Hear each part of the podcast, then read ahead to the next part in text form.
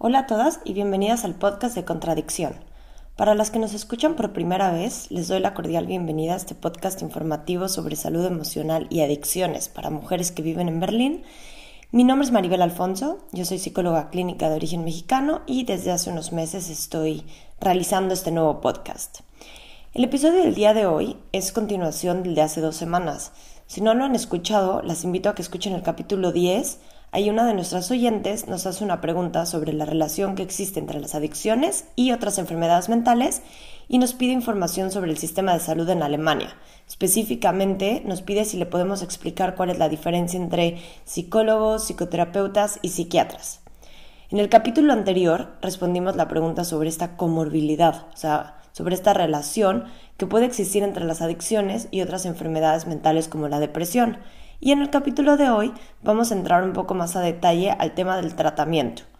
Para esto vamos a intentar aclarar un par de conceptos básicos y resolver la inquietud de nuestro oyente sobre las diferentes profesiones que se dedican a la salud mental.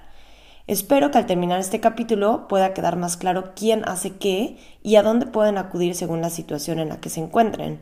En caso de que al final de este episodio se queden todavía con preguntas o algo así, las invito a que me contacten Aquí abajo del capítulo les dejo el correo electrónico o el número de celular. Para poder tener una idea más clara sobre el sistema de salud mental en Alemania, vamos a hablar hoy con una experta.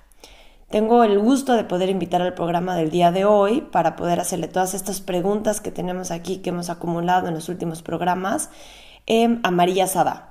Ella es psicóloga clínica de origen mexicano, igual que yo, y actualmente se encuentra en Berlín realizando su especialidad para ser psicoterapeuta con enfoque psicoanalítico.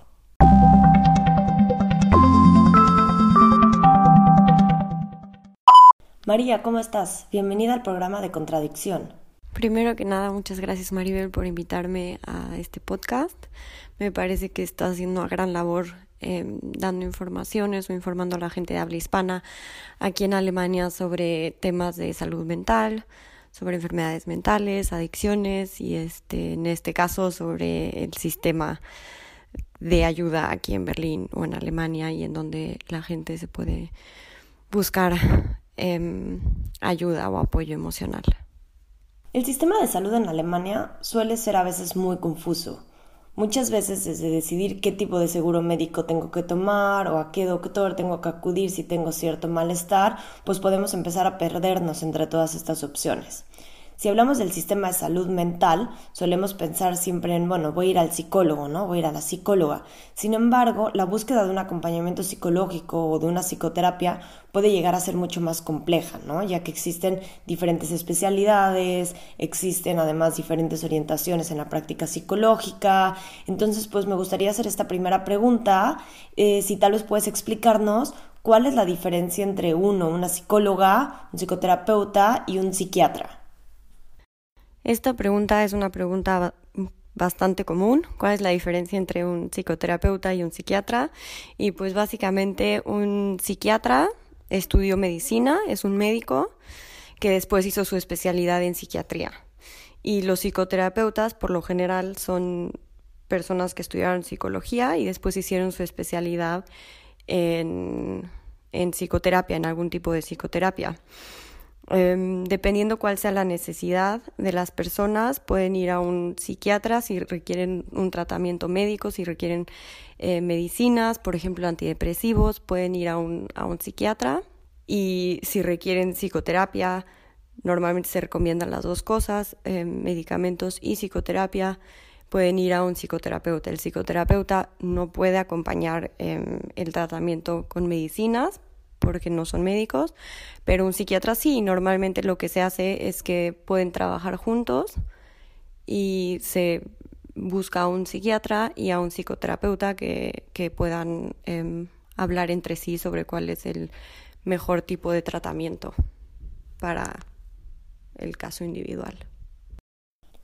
Yo creo que muchas veces surge la duda del financiamiento si decido ir a un centro de asesoría, de acompañamiento emocional, o si decido comenzar una psicoterapia, ¿tengo que pagarlo de forma privada o los costos pueden asumirlos el seguro médico? ¿Cómo funciona?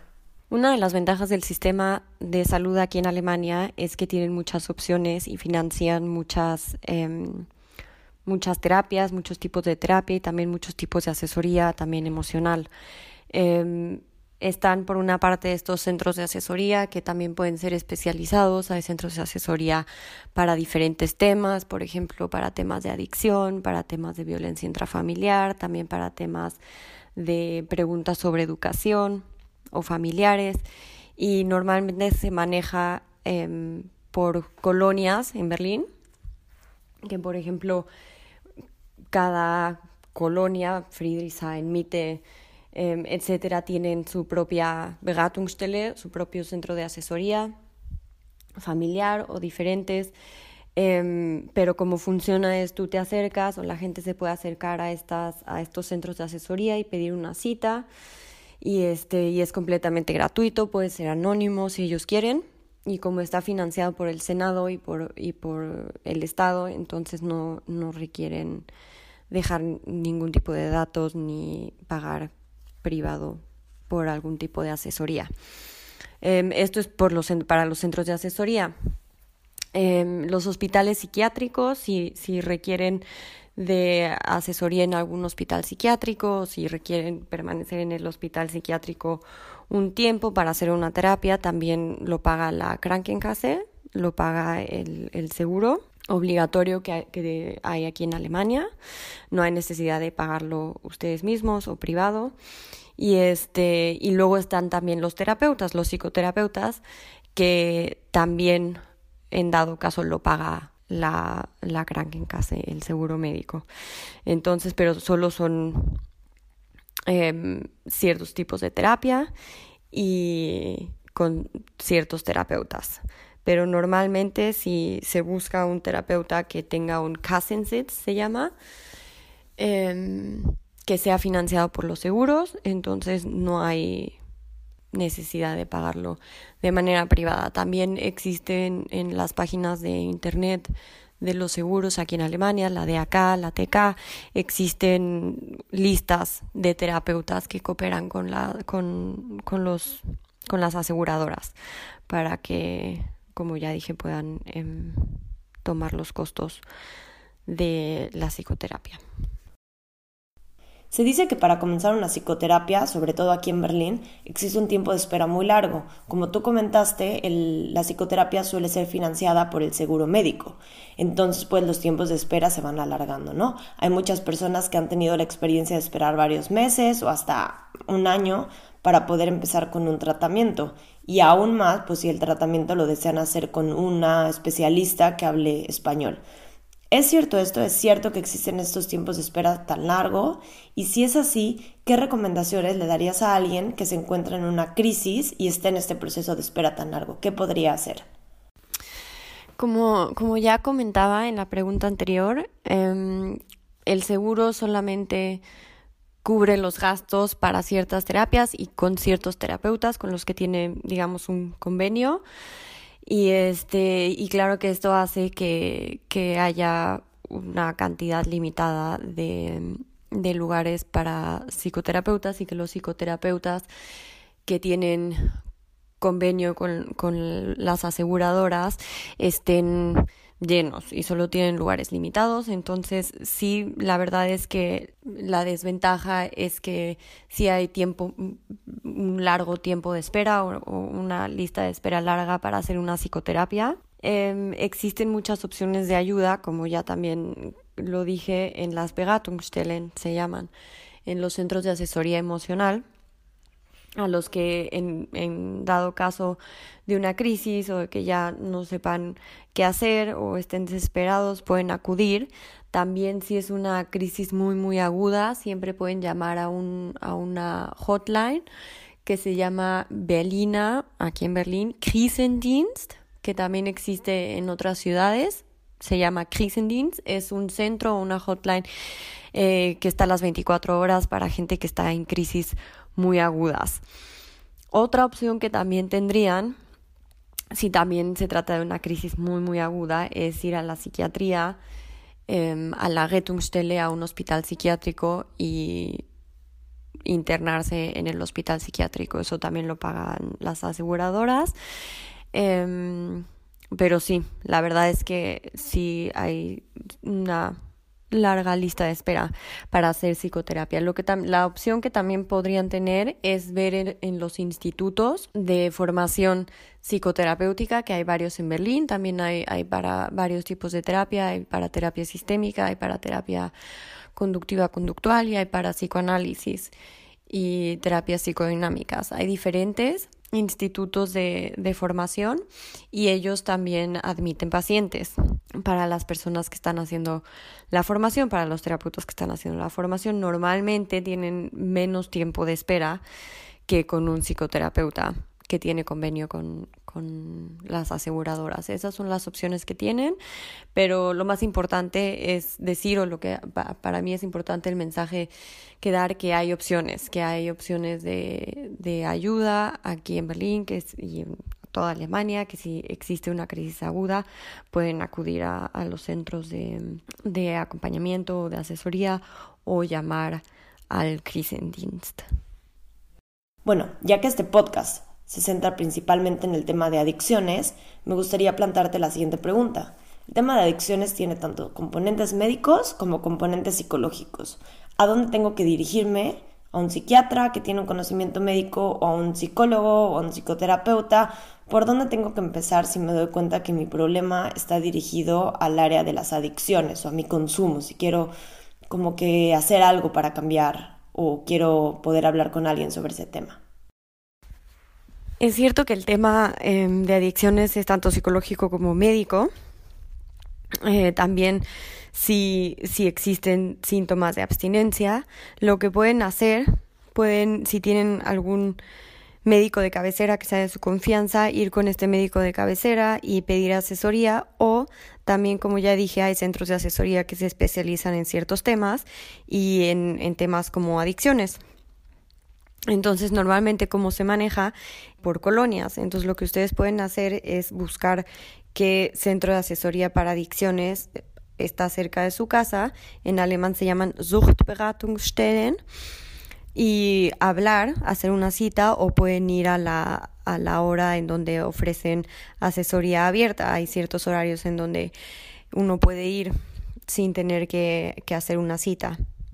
Esto, como ya dije, puede ser anónimo y gratuito. También, si prefieren, existen em, centros de asesoría que son solo para mujeres, por ejemplo, FAM. Si, si en dado caso dicen que se sienten más a gusto yendo a un, a un lugar en donde solo haya mujeres o en donde solo se traten mujeres, em, existen este tipo de, de centros de asesoría. Em, otra opción que tendrían es ir a un, a un hospital en donde pueden hacer una desintoxicación.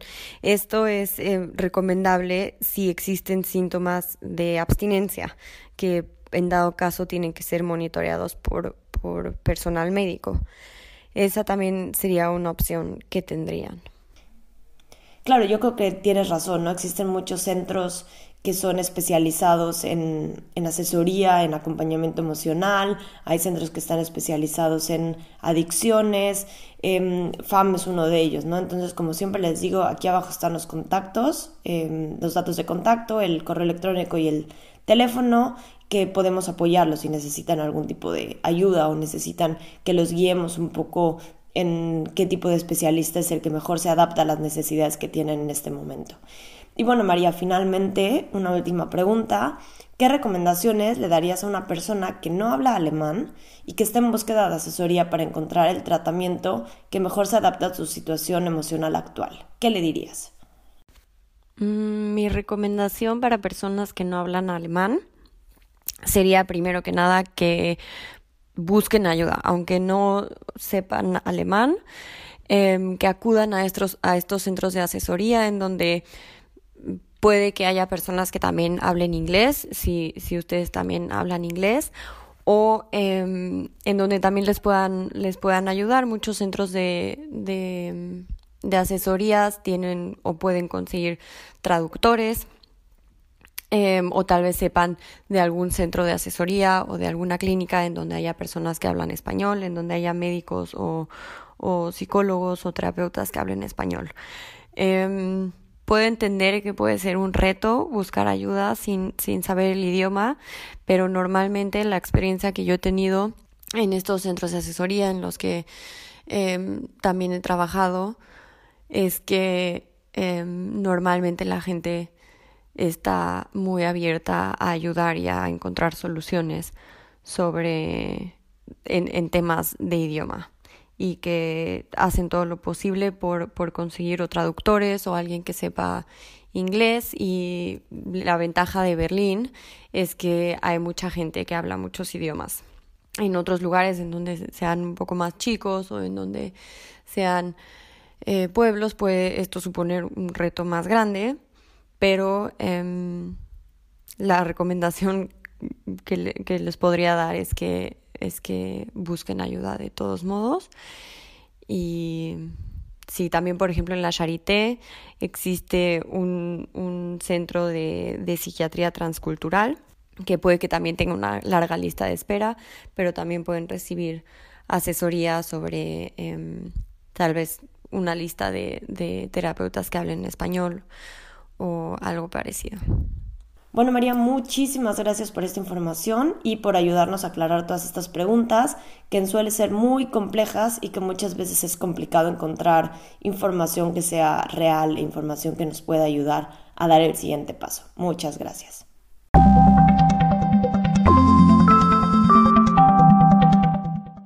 Espero que la información que nos dio María en este episodio les haya podido ser de ayuda si se quedaron con alguna duda, si tienen algún otro tema que quieran hablar con nosotros, em, pueden contactarme. Como les he dicho, los datos en los que pueden encontrarme están aquí en la descripción del podcast.